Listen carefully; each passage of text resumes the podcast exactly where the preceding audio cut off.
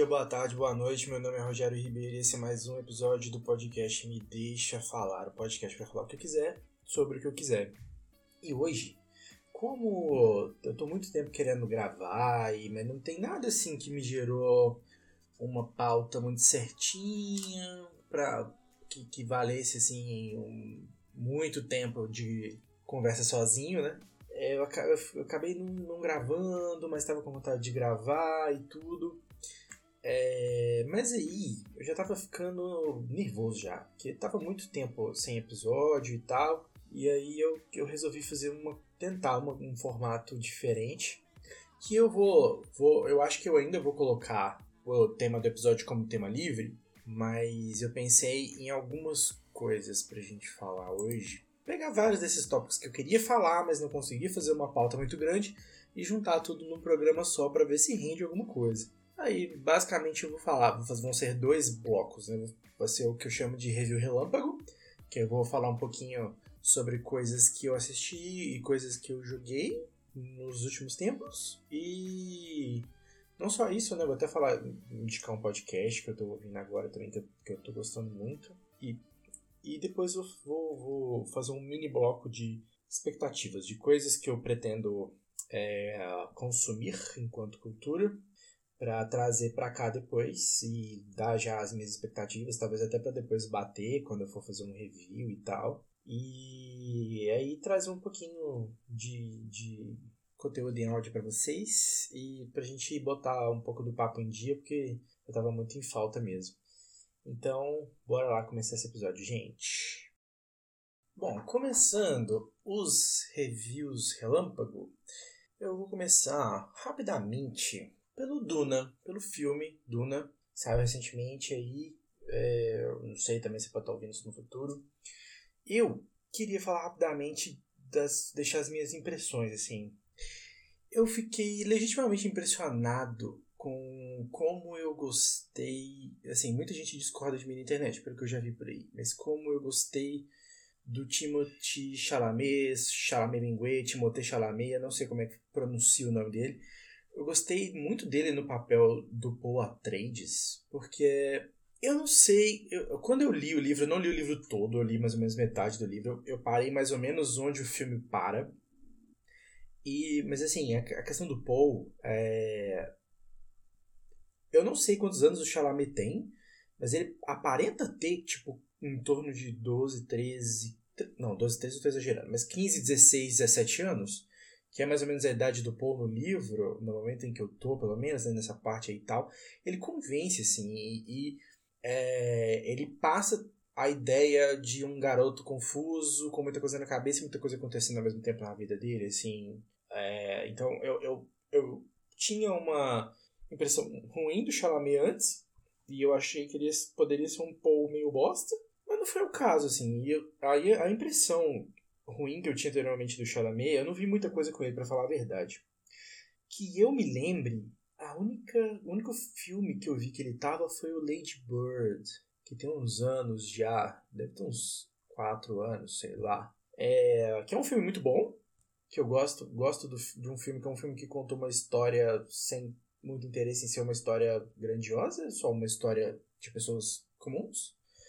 É, enfim, mas aí então você tem o personagem do Chalamet lá e, e ele é um, um cara, um cara, moleque meio estoico, que, que, Sabe aquele cara quando você tá na, na, época da escola, que tem aquele cara meio serião e que o adolescente confunde a pessoa ser estoica com a pessoa ser profunda? E aí quase todo mundo vai babar ovo desse cara, mas na verdade ele é meio babaca. Ele faz esse personagem, assim. E hoje, hoje eu sei que, na verdade, ele só fez o personagem muito bem. E eu não gosto, na realidade, do personagem.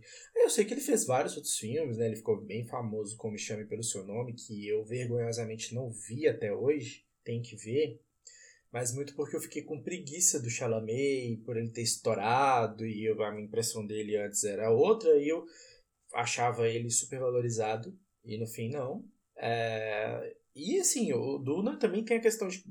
Ele faz uma coisa que eu acho raro, que é você ter um elenco muito estrelado, né? Com muita gente estourada. e todo mundo ir bem e todo mundo ter um espaço de tela legal, assim, sabe? Eu fiquei muito surpreso com o Momoa, porque o Momoa o Momoa, pra mim, era assim, se ele entregar uns, uns My Man, uns My, sabe, agora tem o My Boy ali e tudo, beleza, já, já, já tô satisfeito, não espero mais que isso não. Ele acabou entregando mais que isso, na real, assim, eu gosto bastante do personagem dele. Eu acho que o Momoa é, sem barba, né, tirado, extirpado do seu poder de sedução, ele teve a oportunidade de mostrar que ele é mais do que um homem gostoso, e aí foi legal, foi bacana. É, o, Oscar Isaac tá excelente, e eu mas eu queria dar muito destaque também para Rebecca Ferguson, que a Lady Jessica é uma personagem que até onde eu li o livro eu gosto muito dela. Muito, muito mesmo. E. Pô, eu acho que a Rebecca Ferguson entregou uma Lady Jessica no, no nível, assim. Bem no nível do livro. Eu ia falar melhor, mas seria usado da minha parte, porque a, a Lady Jessica no livro é muito legal mesmo. E aí ela entregou no nível, assim, fiquei bem satisfeito, muito mais satisfeito do que eu esperava. Assim, eu, eu achei que eu ia achar legal, mas eu fiquei bem empolgado assim, com o personagem. Achei legal, quero ver mais dela e tudo. É, eu não entendo porque as pessoas estão fazendo um grande alarde porque a Zendaya aparece pouco no filme. A culpa não é da Zendaya, a culpa também não é do filme. Ah, talvez a culpa seja dos fãs. E a culpa com certeza é do marketing, né? Que como a Zendaya é uma superstar, assim, usaram da figura dela para fazer o marketing do filme. Mas não era a ideia ela estar tá lá desde o início. Então, só lamento por quem ficou decepcionado. Ela ficou, fez lá as, as cenas de propaganda de perfume dela lá, aparece no final, me deixou hypado, porque eu também não vi a personagem no, no livro ainda, não sei muito bem como é que ela é, mas me deixou hypado. É, gosto muito do Hans Zimmer na coleira, assim. Foi legal, não me agrediu, porque tem trilha do Hans Zimmer que me agride. É, por exemplo, eu tenho um filme, um outro filme que é a trilha do Hans Zimmer e que a direção é do Denis Villeneuve, que eu queria ter gostado mais, que foi o Blade Runner 2049. Inclusive, eu tenho que rever esse filme, eu tenho certeza que eu revendo ele em casa eu vou gostar mais. Eu vi esse filme no IMAX e eu não sei se a culpa é do IMAX ou se a culpa é do Hans Zimmer, mas a trilha estava muito alta, muito alta, e eu fiquei com dor de cabeça do início ao fim do filme. E isso atrapalhou minha experiência com Blade Runner 2049. Eu, eu sinto que no Duna ele tava, o Hans Zimmer tava mais calmo assim, porque o Hans Zimmer ele tem essa mania de querer aparecer mais que o filme, né? O que é um negócio meio chato, assim, que me incomoda real oficial. Mas achei ok, achei legal. Tem lá uns, uns, uns, uns canto gutural louco lá. E a trilha marcou pra mim. É, é legal quando você sai do cinema e a trilha ainda tá na sua cabeça, sabe? Então, bem, bem, bem louco. Achei legal. Eu, eu saí do, do, do filme com saldo positivo. Eu, eu, como todo mundo, não sabia que ia ser parte 1 e que teria mais partes e que, na verdade, ninguém sabia se ia ter mesmo. Tô feliz de, de, de saber que vai ter a continuação, né? E de saber que o filme, dentro do cenário que a gente tá hoje, o filme tá, tá prosperando. E expectativa aí, pro, espero que venha logo aí, que seja legal. Eu vou retomar a leitura do Duna, que tá me ocupando bastante, tá até me atrapalhando, entre aspas, atrapalhando, né, na leitura do Slandank e tal. Mas, pô, expectativa, Duna tá bacana demais. Falando em Duna e ficção científica e, e ficção científica hard classic, é, eu vi o piloto, o piloto assim, né, o primeiro episódio do Fundação, né, inspirado na obra do Isaac Asimov. Achei interessante, achei as escolhas de, de adaptação, eu não li a é, Fundação toda também, mas eu, eu, eu conheço as premissas e tal. É, achei as adaptações, algumas das, das adaptações bem legais. É, Porém, não fiquei tão hypado ao ponto, por exemplo, de não estar tá assistindo semanalmente. vou esperar a temporada acabar para ver se eu vou animar a ver tudo e quem sabe eu volte para falar de Fundação. É, PS, aquele ator que faz o Harry Seldon, esse cara é, é, muito legal em tudo que ele faz. Tudo, tudo que ele faz. O último papel bem legal que eu vi dele foi no Chernobyl, né? Ele fez o Legazov no Chernobyl. É um ótimo ator, não lembro o nome dele, mas ele é um ótimo ator. Outro filme que eu vi recentemente foi o Green Knights, o Cavaleiro Verde, do lá do pessoal da A24, que foi responsável pela Bruxa, Midsommar, eu acho que também são a mesma galera ali do Hereditário, eu acho, que é essa turminha aí do que o pessoal chama de pós-terror, né? Desse movimento do pós-terror, que eu gosto muito. E talvez isso explique por que quem gosta de terror geralmente não gosta do pós-terror. Porque eu não gosto muito de filme de terror. Na verdade, eu não gosto. Filme de terror eu só aturo em casos que eventos sociais me obriguem a assistir, mas eu, se eu puder evitar ver filme de terror, eu vou evitar, sempre. Mas os filmes de pós-terror geralmente eu corro atrás para ver, eu acho, acho interessante. É, e aí a gente vê essa galera do, do da A24, né, esse, esse movimento do pós-terror, fazendo uma adaptação cinematográfica de um conto arturiano classicaço que é esse conto do, do Cavaleiro Verde, né? É, eu não vou entrar em muitos detalhes da trama, assim, mas é basicamente o cara é sobrinho do Rei Arthur, o personagem principal, né? O Cavaleiro Verde, o Gawain, ou Gwen, Galvain, não sei como é que pronuncia. E aí ele, ele tá lá no, na, na ceia de Natal, lá com, com a corte lá do Rei Arthur, em Camelot. O pessoal na, na tábua redonda, comendo um peru de Natal, papapá. E aí entra esse Cavaleiro Verde, que nessa interpretação é um ser. É, ele é como se fosse um elemental da floresta, porque ele parece feito de tronco de árvore. Assim. E aí ele, ele desafia as pessoas para um jogo. Ele fala assim: ah, vamos fazer um jogo aqui, ó, porque aí eu, qualquer um aqui pode me dar um golpe, e aí fica com o meu machado, e daqui um ano, no próximo Natal, vai me encontrar na Capela Verde e eu vou devolver o golpe na mesmíssima intensidade que o golpe me foi dado.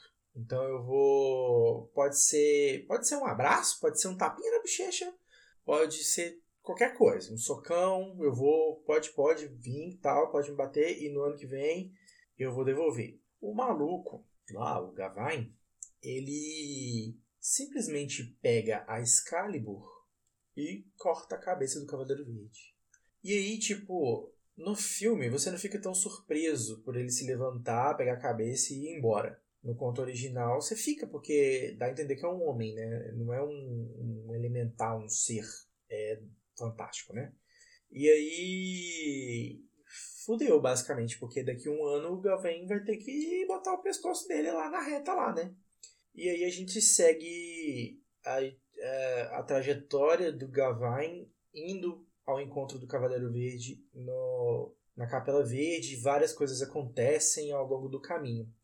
E aí é um conto arturiano, né? Ele tem um quê de, de, de catolicismo ali, né? De, de cristianismo. E aí ele flerta também com o paganismo, né? Que é aquela coisa bem arturiana, né? Que você tem ali o Arthur entre a esposa e a irmã, né? O pagão e o cristão e tal.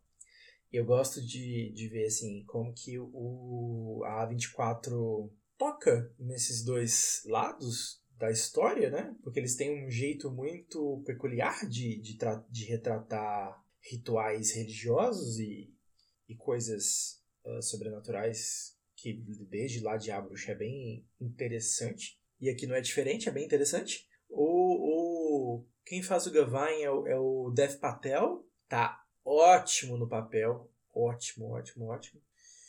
É, é um filme muito bonito, muito bonito esteticamente. A direção é muito interessante.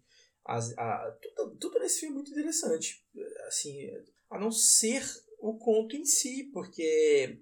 Mas é de propósito, né? É por design, né? O, o conto original, ele, ele é um conto sobre a mediocridade. Então, eu, eu sinto que até a, a, o estúdio, o diretor, os roteiristas e tal, eles conseguem eh, dar um, eles conseguem dar o ar da A24 para esse conto sobre mediocridade. Então, o, a, o, o ponto de vista que a obra tem sobre a mediocridade, a forma como ela é retratada, é bem interessante de se ver. Assim, bem interessante de se ver. Esse é um outro filme que eu saí assim, com um saldo bem, bem, bem, bem positivo. Gostaria de ver mais aventuras nesse, nesse, nesse ambiente arturiano pós-terror. E quero ver também a 24 fazer pe pegar essa pegada deles e trazer para outros gêneros, igual eles fizeram agora, porque eles é muito louco isso, porque eles pegaram toda a pegada de filme pós-terror para fazer um filme é, épico medieval. Porra, seria muito interessante se eles levassem isso, sei lá, para fazer um filme de bang bang, para fazer um filme de super-herói, para fazer, sabe, é, colocar o toque deles em filmes de gênero, nos mais diferentes gêneros. Tá? O tipo de coisa que eu gostaria muito de, de ver em momentos posteriores aí. Vamos ver o que vem por aí, não dá para saber ainda. Eu queria falar rapidinho, esse vai ser rapidinho mesmo, porque eu não terminei de assistir ainda, sobre Ted Lasso, que chegou, tomou de assalto os corações e mentes dos seres humanos da Terra, e eu não entendia muito porquê. Uh, vou te dar a sinopse. Ted Lasso ele é um técnico de futebol americano que foi contratado por um time de futebol, futebol, nosso futebol, inglês. E ele chega lá para treinar o time e ele não, não entende muito bem do, do, do esporte em si. É, e aí, tipo assim, tem, aí tem essa coisa que ele foi contratado propositadamente para fuder o time pela dona do time, né? A dona, a, a dona do time é uma mulher e ela fez isso porque ela queria acabar com o time para poder ferir o ex-marido dela, que é uma pessoa horrível. E aí a gente tem esse cara que é o melhor cara do mundo, o melhor ser humano da Terra. Ele é o cara mais. Ele é, é, eu, achei muito impressionante como eles conseguiram construir um personagem que é extremamente simpático e bonzinho, mas que não é ingênuo e nem é bobo e nem é superficial. Ele só é legal pra caramba. E ele é profundo também, porque ele não é só legal, ele tem problemas também, ele tem uns, ele tem uns probleminha dele em casa que ele tem que resolver o casamento não tá legal e tal. E aí você vai, vai sendo apresentado aos caras do time. Aí você tem, você tem o Neymar do time, que é o cara que é a estrela, que joga pra caralho, mas que é insuportável. Você tem o cara. Você tem o capitão do time linha dura, que é mais experiente e bota a galera na linha, mas tá inseguro porque né, tá, tá, tá, mais, tá, tá com mais idade e tal, o corpo já não é o mesmo. Tem o cara. Tem cara. Tem um jogador estrangeiro que tá se sentindo deslocado, porque aí, aí o desempenho dele não tá tão bom porque ele tá deslocado, e como que a trama desenvolve e resolve esses problemas, e é só muito confortável. Ted Laço é tudo que eu precisava em 2021. Assim, ele é. Eu, eu tenho evitado muito assistir igual, tipo, o, o Round 6, né? Que, que chegou aí, quebrou todos os recordes e tudo mais eu não, eu tenho evitado ver qualquer coisa que tenha muita violência e ou então coisa que seja muito desnecessariamente triste, porque para me proteger, eu não tô, eu tenho feito mal, eu parei, sabe? E aí, do Ted Lasso era tudo que eu precisava, um negocinho gostosinho ali para assistir e que dá um, dá um quentinho no coração, mas é bem feito é super bem produzido, valor de produção gigantesco. Ele é da, da Apple TV Plus. E a Apple tem dinheiro infinito, né? Então, é, o nível de produção também tá gigante, o elenco é excelente. Eu gosto quando eles fazem um, um elenco excelente de atores desconhecidos. Eu acho isso muito top, assim. Desconhecidos para mim, no, no caso, né? Talvez eu só, só seja ignorante.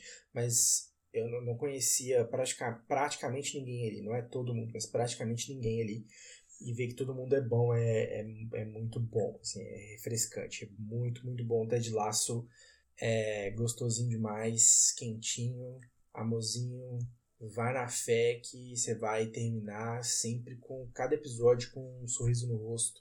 Bom, bom demais, demais.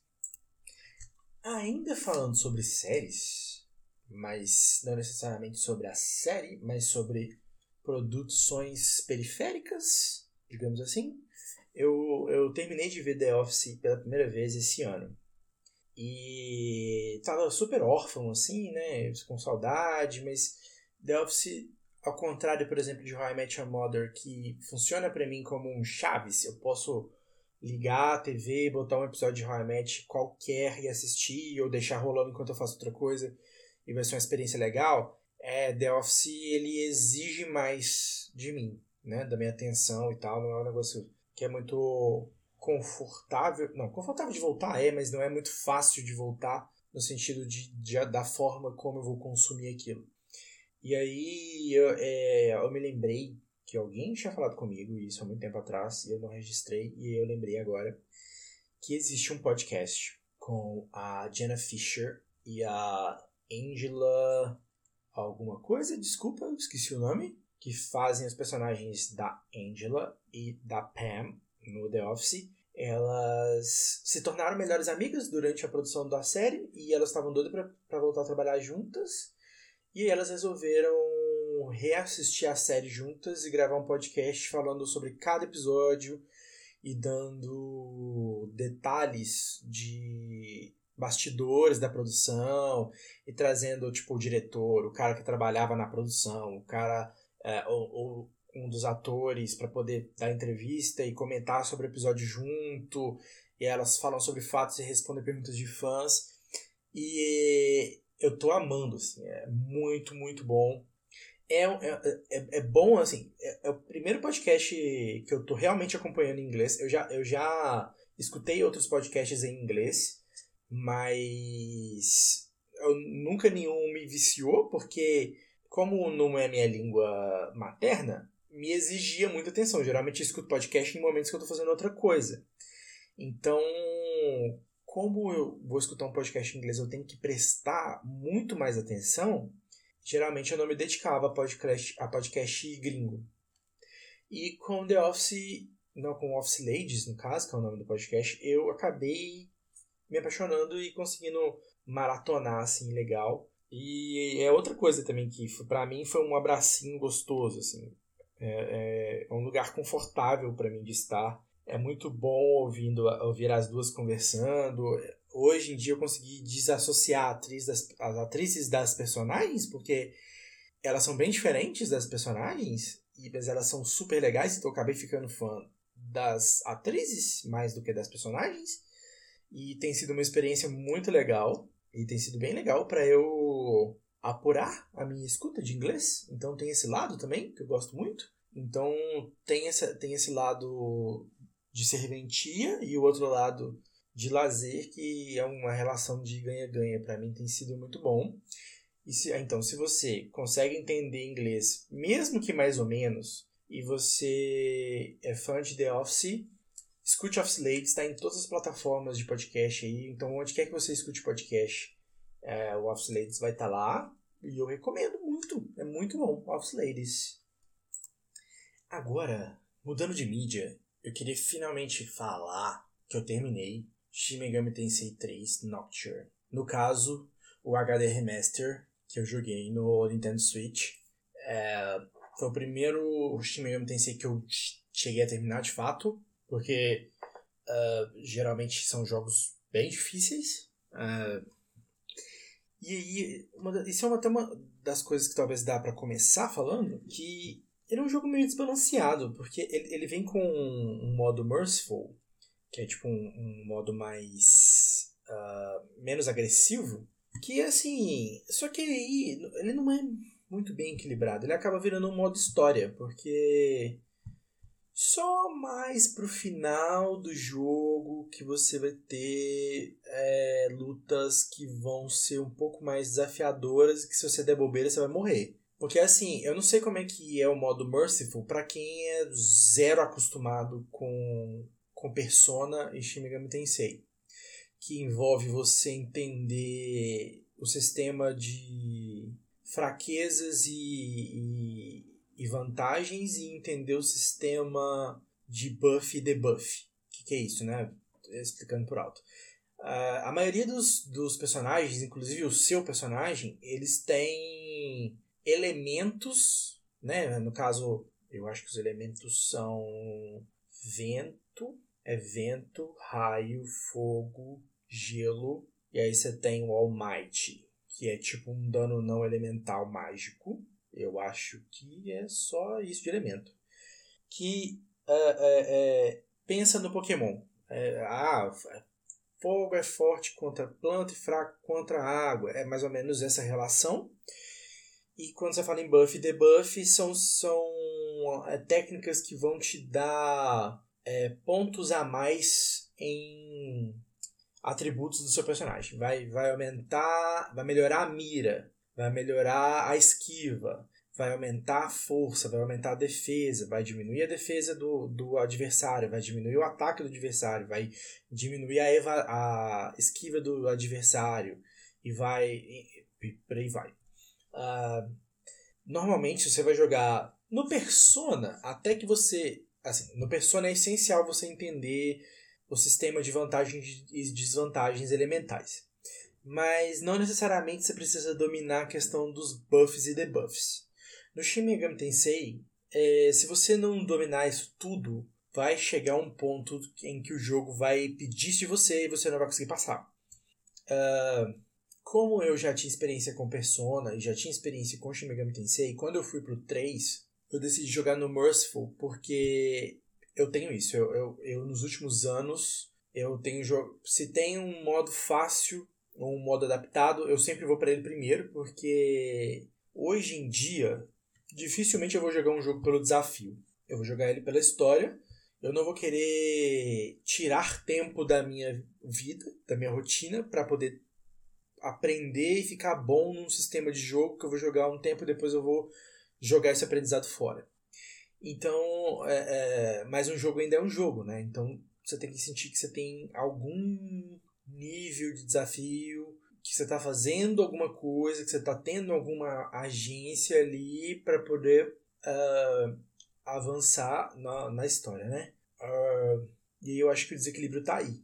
Eu não cheguei nem a jogar ele no normal. Eu cheguei a jogar ele no normal um pouco quando eu tava. Quando eu joguei ele no, no emulador de Playstation 2, há uns, muitos anos atrás. E tem a famosa parte do que você enfrenta um demônio que chama Matador. Que é um, um salto de dificuldade meio escroto, assim que muita gente parou ali. Eu parei mais ou menos por ali também. Uh, e aí eu fui jogar um Merciful porque eu sabia que isso poderia acontecer e tal, e eu não, não estava disposto. Mas por outro lado, foi isso que eu falei. Eu, eu tive desafio mesmo só muito mais pra frente do jogo, em questão de combate. Uh, e aí não foi. Eu não digo que foi frustrante, porque não era meu foco. Mas é o tipo de coisa que eu acho que as pessoas que forem jogar têm que ir sabendo disso, sabe? O modo Merciful, na verdade, ele é um modo história, basicamente. Então, não tive que pensar muito também no sistema de fusão, que tem como você fundir os seus demônios e, e não... Ah, se você tá ficando muito... Ah, ok, isso, jogo do demônio, então não sei o que, é... chegou agora. Escuta o primeiro episódio do podcast que eu explico um pouquinho do, do Shin Megami Tensei e por que, que tem demônios e coisas do tipo. E por que, que você não precisa deixar o seu medo cristão tomar conta por conta do, do, do jogo. Enfim. É, então tem esse lado do combate, do lado do, do, do modo Merciful, que. É, não foi decepcionante, mas foi. É. Eu sou muito bom. Ah, uma, falando ainda um ponto negativo antes de partir para os positivos. É, caraca, o som tá todo comprimido. Isso é uma coisa assim. Quando você vai jogar um. Né, porque na época do Play 2, ainda é um espaço limitado para muita música, muito CG uh, e muita história, é um jogo longo, né? Mas aí você vai fazer um HD remaster. E você não tem limitação de espaço. Não tem problema se o jogo pesar.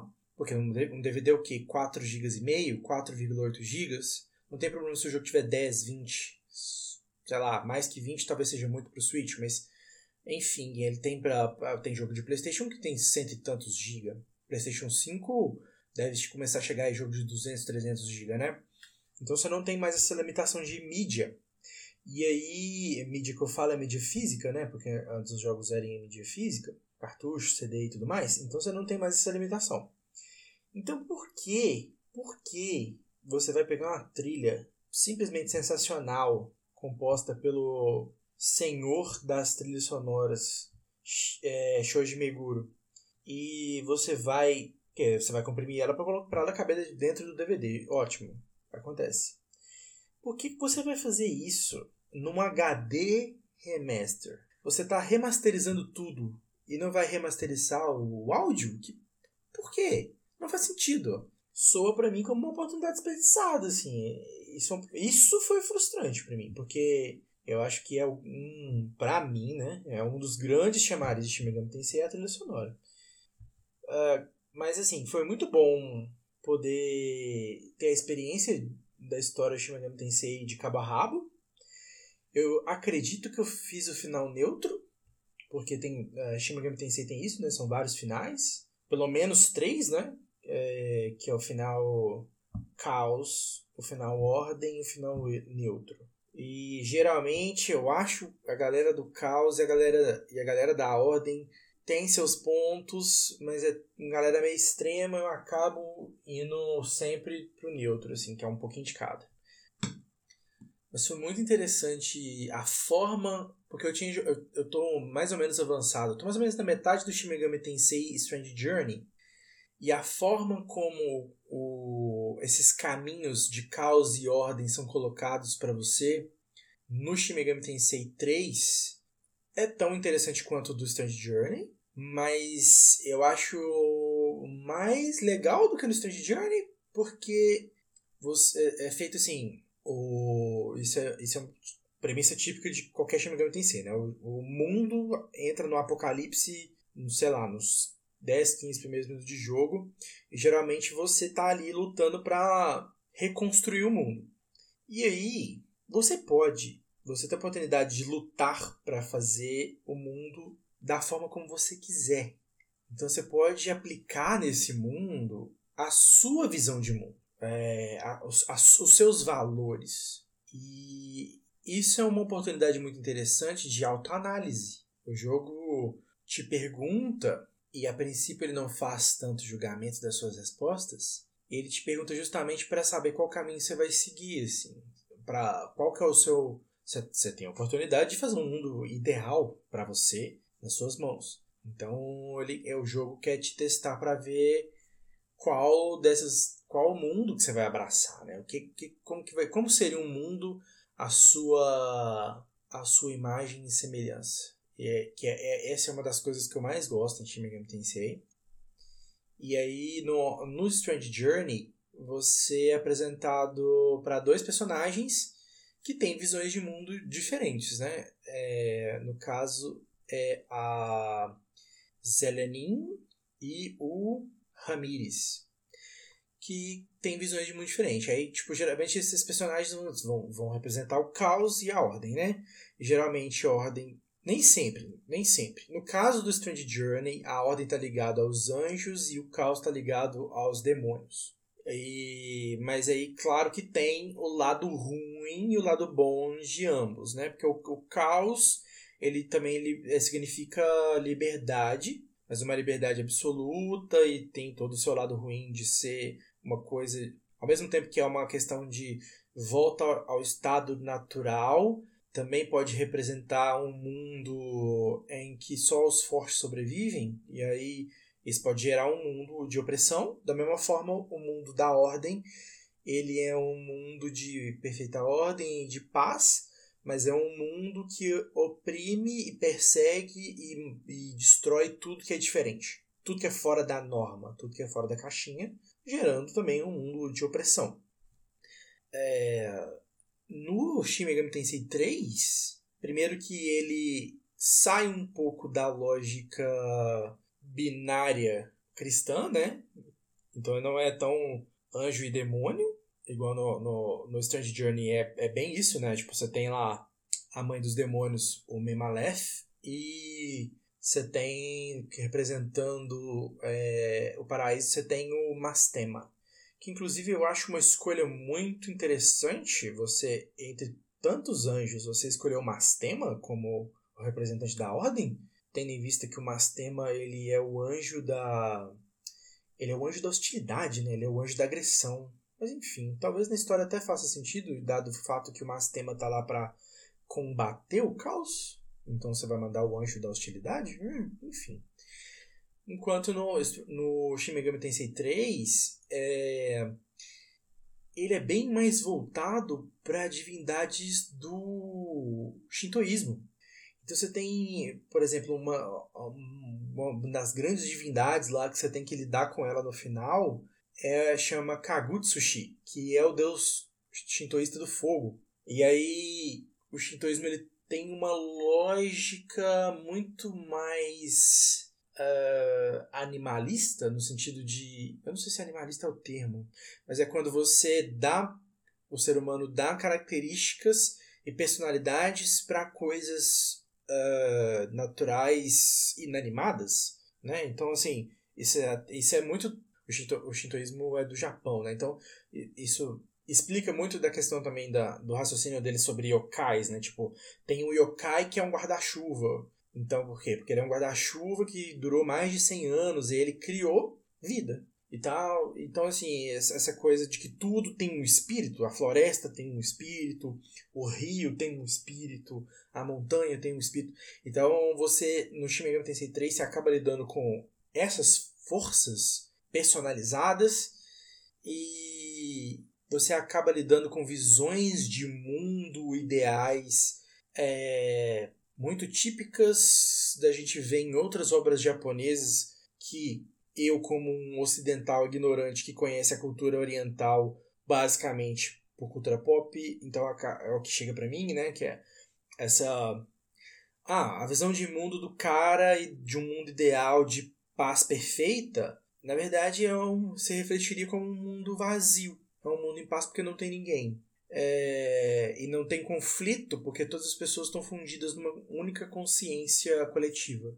Aí você tem a visão de mundo de um, de um outro personagem que para ele o mundo ideal é o mundo em que cada um tem seu matrix pessoal, digamos assim. Você tem o seu mundo pessoal em que você vive numa realidade que se dobra à sua vontade, mas cada indivíduo na sua. É, é, é acima de tudo é sobre é, ser solitário. Não necessariamente sentir solidão, porque esse personagem alega que ele não, ele não, ele não, se, ele não sente solidão, ele, ele na verdade ele, ele gosta de estar sozinho, então a visão de mundo dele é essa, dá a oportunidade das pessoas ficarem a sós. E uma terceira visão de mundo que é apresentada é a de que a, a beleza verdadeira resiste, reside na força. Então é, é,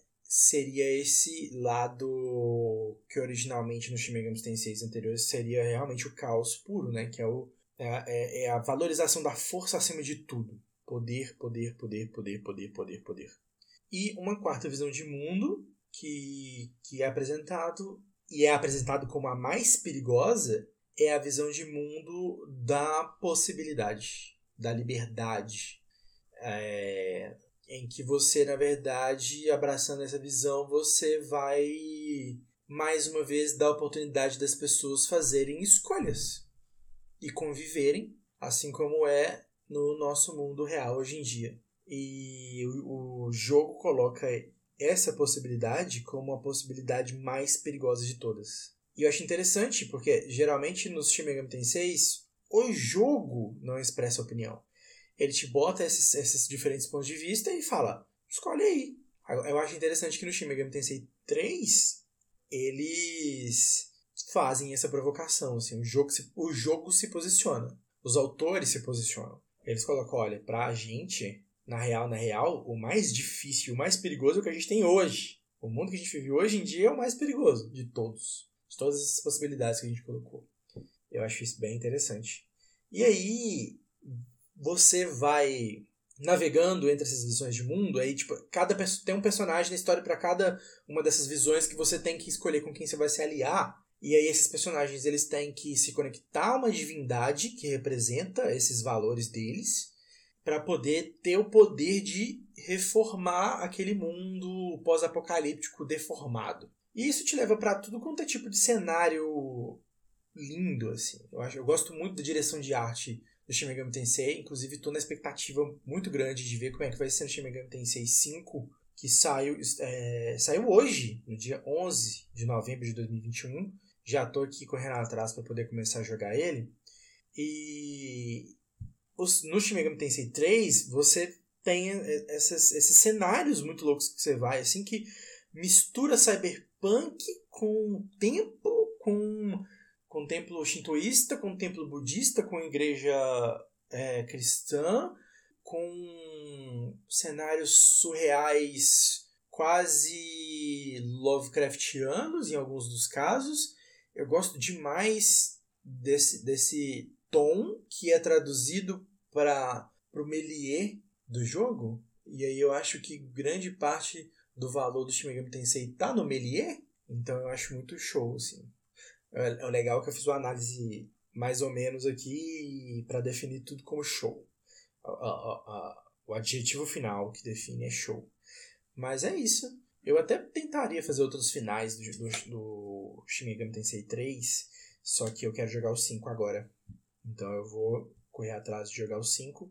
O 5 talvez eu anime começar a jogar ele já fazendo anotações e fazer uma pauta maior para trazer para cá, para o podcast. Acho que, acho que vale a pena, acho que pode ser legal. E aí é isso sobre Shin Megami Tensei 3 Nocturne HD Remaster disponível em tudo quanto é plataforma, acho que tem até no PC. E aí, se você tiver interesse, eu recomendo você correr atrás. Passando para a parte final do podcast, né, que é o que eu chamei lá no início de expectativas. Bom, eu tô quase, eu tô lendo muito devagar porque eu tô lendo muita coisa pro mestrado. E aí eu tava lendo Duna, estou lendo Duna ainda, uh, é, para dar uma despressurizada. Eu gosto de ler poesia, então tenho lido bastante poesia. É, e aí eu tô lendo bem devagar o Slam Dunk. Quero trazer o programa novo, né? Que eu vou falar dos volumes aqui até o volume 15. Mas só adiantando, não é nem expectativas, na verdade é um preview do review. Que é, meu Deus do céu, só melhora. Só melhora, gente. Slam Dunk é maravilhoso. Inclusive, me incentivou a começar a assistir a, essa temporada do, da NBA, que tá mais ou menos no começo. É, é muito legal, inclusive. Eu acho que tá sendo, assim, o melhor esporte que eu já acompanhei. Assim, eu acompanhei a NFL um tempo, né, que é a Liga de Futebol Americano. E durante muito tempo eu, eu cometi o erro de acompanhar é, futebol brasileiro, né, futebol, nosso futebol. E tomei ódio. E aí, no fim das contas, o NBA, eu acho que o NBA vai acabar colando, hein? Tá sendo uma experiência bem legal acompanhar a NBA. E tá sendo melhor ainda ler Slam Dunk, assim, tal. É, eu não vou trazer detalhes assim, mas eu acho muito louco o domínio que o Takehiko tem, do Takehiko Inoue, no caso, tem da, da narrativa, da arte, de, da arte sequencial. O cara é monstro, monstro. Mas enfim, esse é um, é, é um, um, um, Vem aí! Vem aí a nova parte de Slandunk. Eu não, não dropei Slandunk, não, viu, gente? Tá, tá, tá chegando, tá chegando. E eu acho que expectativa, expectativa mesmo que eu tô. Eu acho que é principalmente com o Shin Megami Tensei 5, que eu quero começar a jogar em breve. E eu, é o tipo de coisa que eu tô com. Eu não sou muito assim de entrar no hype, sabe? eu não sou uma pessoa de embarcar no trem do hype, assim, eu, eu, não, eu evito. Mas o Shin Megami Tensei 5 eu tô bem hypado. Bem hypado. Do nível que, se não corresponder, vai, vai ser ruim. Não vai ser legal, não. Então vamos ver como é que vai ser. Vem aí, Shin Megami Tensei 5. E aí a gente conversa sobre isso em um momento posterior. É já tá dando aqui uns 50 minutos de gravação. O podcast deve ficar mais ou menos com metade dessa duração. E eu acho que é isso, gente. Eu. Eu juro que eu tô tentando não ficar longe tanto tempo, gente. Tá difícil. Mas eu juro que eu vou tentar aparecer mais. Oh, meu Deus, não desiste de mim, não, gente. Pelo amor de Deus. E é isso. Me dá feedback. É, por favor, eu agradeço quem ainda tá aí, quem insiste em mim. Fico, no, fico no aguardo de feedback. O podcast da minha amiga Gabi saiu, Minha Vida é uma Fique. Já tem o episódio, acho que é o episódio zero no ar. E pelo que eu acompanhei, o próximo episódio tá em edição, então deve sair em breve. Eu vou botar o link é, aqui na descrição, tá? Do, do episódio. É, eu escutei o primeiro episódio, inclusive eu escutei um episódio que não foi ao ar. É, ambos muito bons. Parabéns aí, Gabi e Carol, um, parabéns. Eu estou empolgado para ver o que vem por aí. E escutem, escutem Minha Vida é uma Fic, gente. E eu sei que tem projetos de outros amigos aí vindo por aí também. Eu não vou, eu não vou dar spoiler não, porque às vezes pode acabar pressionando as pessoas responsáveis. Mas eu sei aí que tem gente aí que muito competente aí que tá, tá, tá trazendo podcast novo para a área aí também. E aí estamos na expectativa. Eu, eu vou fazer uma confissão de que gravar sozinho tá bem chato. Tipo, é legal, mas gravar acompanhado é mais legal. Então, Gabi e Caio, se vocês quiserem voltar, é, a pauta tá aberta. Não precisa nem ter uma grande pauta. A gente pode gravar junto, não tem problema. É, você aí que tá me escutando, se quiser gravar comigo e quem sabe, se você tiver uma ideia legal, manda aí, manda DM lá no, no arroba me deixa falar pode e a gente conversa. E é isso, gente. Muito obrigado por ouvir até aqui. Siga-nos nas redes sociais, me deixa falar pode no Instagram e no, no Twitter. Rogério P. Ribeiro no Instagram, Rogério Underline P. Underline R no Twitter. E é isso. Nos assinem aí na, nos seus feeds. Nos escutem nas plataformas. Se tiver alguma plataforma aí que você procurou a gente não tem, também manda contato aí pra gente que a gente dá um jeito e vê o que, que tá acontecendo. E é isso, pessoal. Um beijaço na nádega de vocês. Esse foi mais um podcast Me Deixa Falar.